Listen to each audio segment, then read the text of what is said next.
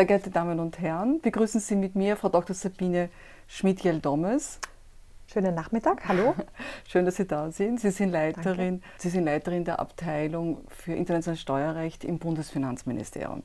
Wir werden uns heute unterhalten über Doppelbesteuerungsabkommen, Ihre Aufgabe in der OECD, über Zuzugsbegünstigungen, Steuerschlupflöcher. Aber beginnen möchte ich mit den EU-Meldepflichten. Und zwar die EU-Meldepflichten EU betreffend Einkünfte aus Kapitalvermögen.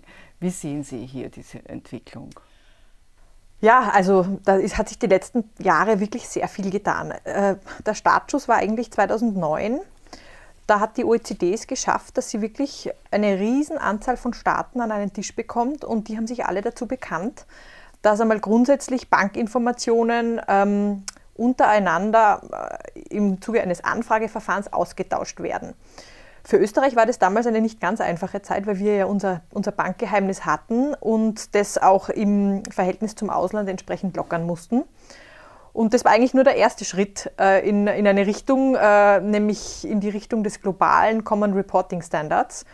Äh, der Standard, der eben mittlerweile über 90 Jurisdiktionen erfasst und wo ähm, ähm, es darum geht, dass die Staaten automatisch Bankinformationen miteinander austauschen.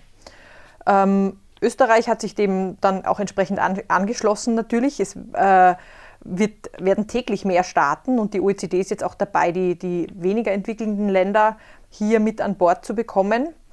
Und wir sind eigentlich jetzt mitten in dem Prozess, dass wir jetzt den ersten Austausch mhm. einmal erlebt haben. Also Österreich hat angefangen, ähm, für das dritte Quartal 2016 einmal äh, in der EU äh, Informationen auszutauschen und 2017 dann auch mit Drittstaaten äh, im Jahr 2018.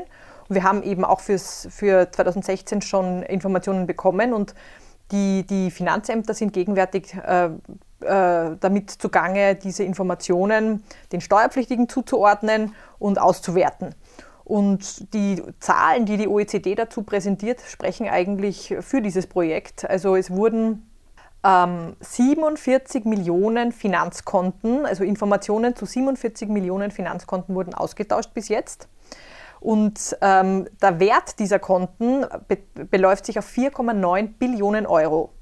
Und äh, geschätzt in den letzten zehn Jahren dürften es 97 Milliarden Euro Steuern, Steuermehreinnahmen äh, gewesen sein, die die Staaten in den letzten Jahren dadurch mehr einnehmen konnten.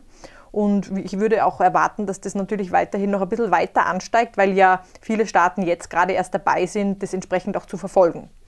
Also insofern äh, glaube ich schon, dass es zu mehr Steuergerechtigkeit führt und zu einem weiteren Schritt in Richtung, in Richtung ähm, eines einheitlichen Standards. Das haben Sie sehr präzise erklärt, danke.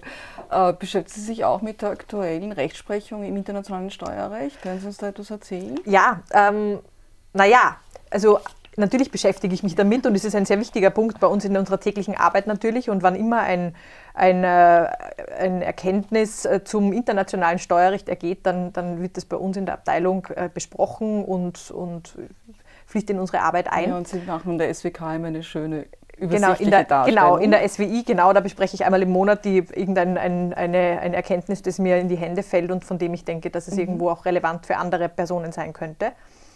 Aber, aber eigentlich beschäftige ich mich momentan mehr mit jenen Fällen, die ähm, gar nicht einmal in, die, in dieses Rechtsmittel kommen, weil eben es gelingt, die Doppelbesteuerung schon vorweg zu beseitigen. Denn ähm, im zwischenstaatlichen Verfahren geht es ja weniger ähm, dem Steuerpflichtigen meistens weniger darum, ob er jetzt seine Rechtsmeinung durchsetzen kann oder nicht, sondern es geht darum, dass es am Ende des Tages zu keiner Doppelbesteuerung kommt. Und das ist eben Sache der, der, der zuständigen Behörden der Vertragsstaaten mhm. und ein Gericht alleine kann diese Doppelbesteuerung nicht, nicht zwingend aufheben. Und ähm, wir, wir, wir führen ja diese Verständigungsverfahren schon seit vielen Jahren. Die Zahlen steigen sehr an. Es werden jährlich mehr Verfahren. Wir haben jetzt mit Stichtag 31.12.2018 311 offene Verfahren, die aber noch weiter ansteigen ist vor allem auch dem geschuldet, dass wir ähm, sehr intensive wirtschaftliche Kontakte mit Deutschland haben und die Deutschen sind die Spitzenreiter in der Welt, die haben am meisten äh, Verfahren. Und, na, und jetzt ist eben gerade äh, letzte Woche ähm, das EU-Besteuerungsstreitbeilegungsgesetz im Nationalrat beschlossen worden, einstimmig. Es wird jetzt ähm, auch im Bundesrat, nehme ich mal an, ähm, entsprechend verabschiedet werden. Und dann ist auch hier eine weitere Rechtsgrundlage geschaffen worden, die eben den Steuerpflichtigen ähm, äh, einen, ein breiteres äh, Spektrum an Möglichkeiten mhm. zur Vermeidung einer Doppelbesteuerung mhm. geben wird. Mhm. In Ihrer Abteilung fällt auch die Aufgabe, das Verhandeln von Doppelbesteuerungsabkommen. Die letzten waren Großbritannien, Japan und der Kosovo. Jetzt meine Frage, was steht im Fokus so einer, in solchen Verhandlungen? Beziehungsweise welche Probleme kann es geben und sind Sie mit den Ergebnissen immer zufrieden? Also ähm, diese drei DBAs, ähm, also bei Großbritannien war es überhaupt eine Besonderheit, denn äh, Großbritannien war dann am Ende der Verhandlungen war schon irgendwo im Raum, dass es einen Brexit geben wird oder auch nicht. Also man weiß es ja bis heute noch nicht. Und das war natürlich schon ein, ein, ein Faktor, der dann auch eine Rolle gespielt hat und der auch zu diversen äh, Änderungen noch ganz in der Schlussphase geführt hat, weil wir diesen Brexit auch im, und das Nicht-Anwenden können von bestimmten EU-Richtlinien ähm, in das DBA implementieren wollten. Das war natürlich eine Herausforderung, weil auch völliges Neuland. Ähm, bei den anderen DBAs war, war auch eine Schwierigkeit, dass ähm, diese DBAs verhandelt wurden, als das neue OECD-Muster des Jahres 2017 ähm, noch nicht gänzlich finalisiert war, aber schon irgendwo klar war, welche Bestimmungen da enthalten sein werden. Und wir haben dann versucht, die wichtigsten Punkte hier aufzunehmen aber es war natürlich technisch anspruchsvoll und ist auch jetzt ähm, in der, in der ähm, Anwendung teilweise schwieriger, weil ja der Wortlaut dann am Ende des Tages zum Teil doch noch abweicht vom OECD-Muster und das ist immer, immer äh, eine größere Herausforderung. Ähm, Sie haben Artikel geschrieben, zum Schließen von Steuerschlupflöchern, insbesondere von international tätigen Konzernen im Rahmen des MLI. Das hat bereits Österreich ratifiziert. Mhm. Greifen diese Maßnahmen schon? Mm, ob sie greifen, ähm, wahrscheinlich ja. Ich würde sagen ja. Ähm, erste Erfahrungen in der Anwendung haben wir allerdings noch keine, weil ähm, das erste Abkommen, das eben eine, einen Principal Purpose Test, also diese klassische Missbrauchsvermeidungsvorschrift in den Doppelbesteuerungsabkommen enthält, ist das DBA mit Liechtenstein. Mhm. Dieses DBA war erstmals mit äh, Jänner 2017 äh, anwendbar, also mit dieser Bestimmung. Und, und ähm, ich nehme mal an, es wird jetzt in den kommenden Jahren, 2020 oder später, erste Anwendungserfahrungen geben. Aber natürlich sind wir ähm, bereit, konkrete Fälle auch zu behandeln. Wir haben mittlerweile mit Stichtag 30.06.2019 14 DBA in Kraft, die einen Principal Purpose Test enthalten. Das heißt also, uns ist klar, dass dieses Thema ist, liegt jetzt eigentlich schon am Tisch. Ähm, die OECD ähm, ist hier auch noch äh, in Nacharbeiten von BEPS zugange, ähm, diese einheitliche Anwendung des PPT sicherzustellen. Mhm. Denn ähm, der PPT ist natürlich sehr weit und offen formuliert, ist uns insofern zugute gekommen, weil es sehr ähm, auch unserer generellen Missbrauchsdenke entspricht ja. und auch dem Wortlaut eigentlich relativ nahe unserer, äh, unseres Paragraph 22 Bundesabgabenordnung entspricht. Aber diese Ungenauigkeit kann natürlich auch zu Divergenzen bei der Auslegung zwischen den Staaten führen. Und hier hoffen wir, dass wir einheitliche mhm. Standards entwickeln können. Mhm. Ich komme jetzt, wie eingangs erwähnt, zur Zuzugsbegünstigung. Ja. Hier gibt es vorsichtig ausgedrückt Divergenzen des Bundesfinanzgerichtes mit der Finanzverwaltung. Also bei uns waren Verfahren anhängig und die sind nur noch Amtsrevisionen beim VWGH. Mhm.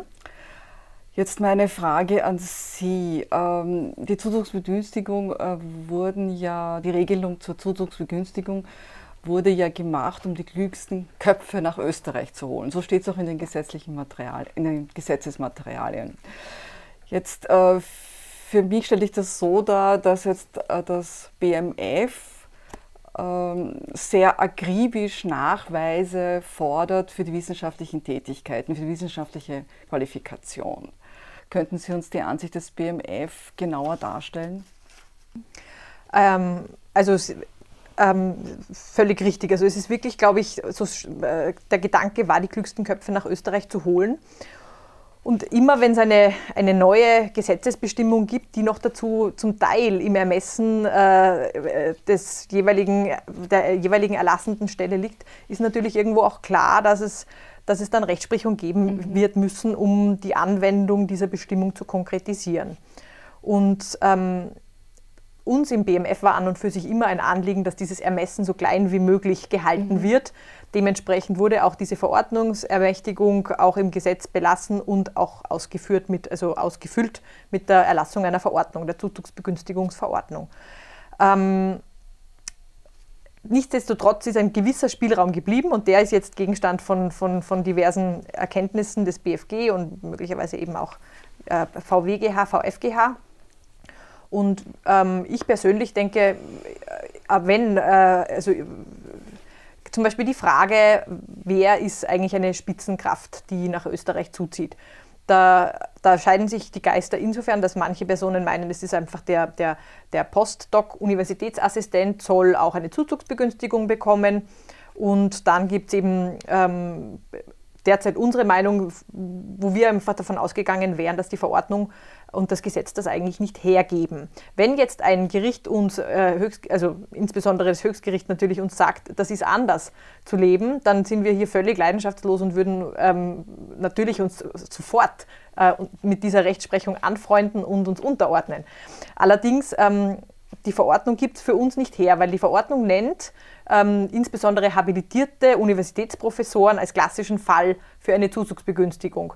Und dieser Maßstab, den, den legen, versuchen wir jetzt auch anzulegen. Und wenn der Gesetzgeber gewollt hätte, dass, dass Universitätsassistenten, ähm, die ähm, soeben ihre Dissertation abgeschlossen haben und die ähm, ähm, weiterhin auf einer Uni beschäftigt sind, insbesondere mit Lehre, ähm, dass die hier von diesem Tatbestand erfasst sein sollten, dann würde ich, würd ich meinen, wäre das wahrscheinlich zum einen ähm, in der Verordnung wohl erwähnt worden und zum anderen würde dann auch klar sein, dass es irgendwo ein, ein noch ein größeres Masseverfahren mhm. ist. Also es kommen zwar schon sehr viele Anträge zu uns, aber das ist ja dann, hätte dann eine Dimension, die noch einmal, noch einmal einen gewissen Maßstab gesprengt hätte. Und diese Verfahren werden ja eben im BMF durch den Bundesminister für, für Finanzen ähm, bearbeitet und dementsprechend hätten wir gedacht, es gibt, äh, es sollte eben wirklich äh, nur eine kleinere Anzahl an Personen mhm. diese Begünstigung bekommen. Wobei es eben, ist, also es muss wie viele es dann am Ende sind, das ist, spielt natürlich keine Rolle. Es muss die, der Tatbestand,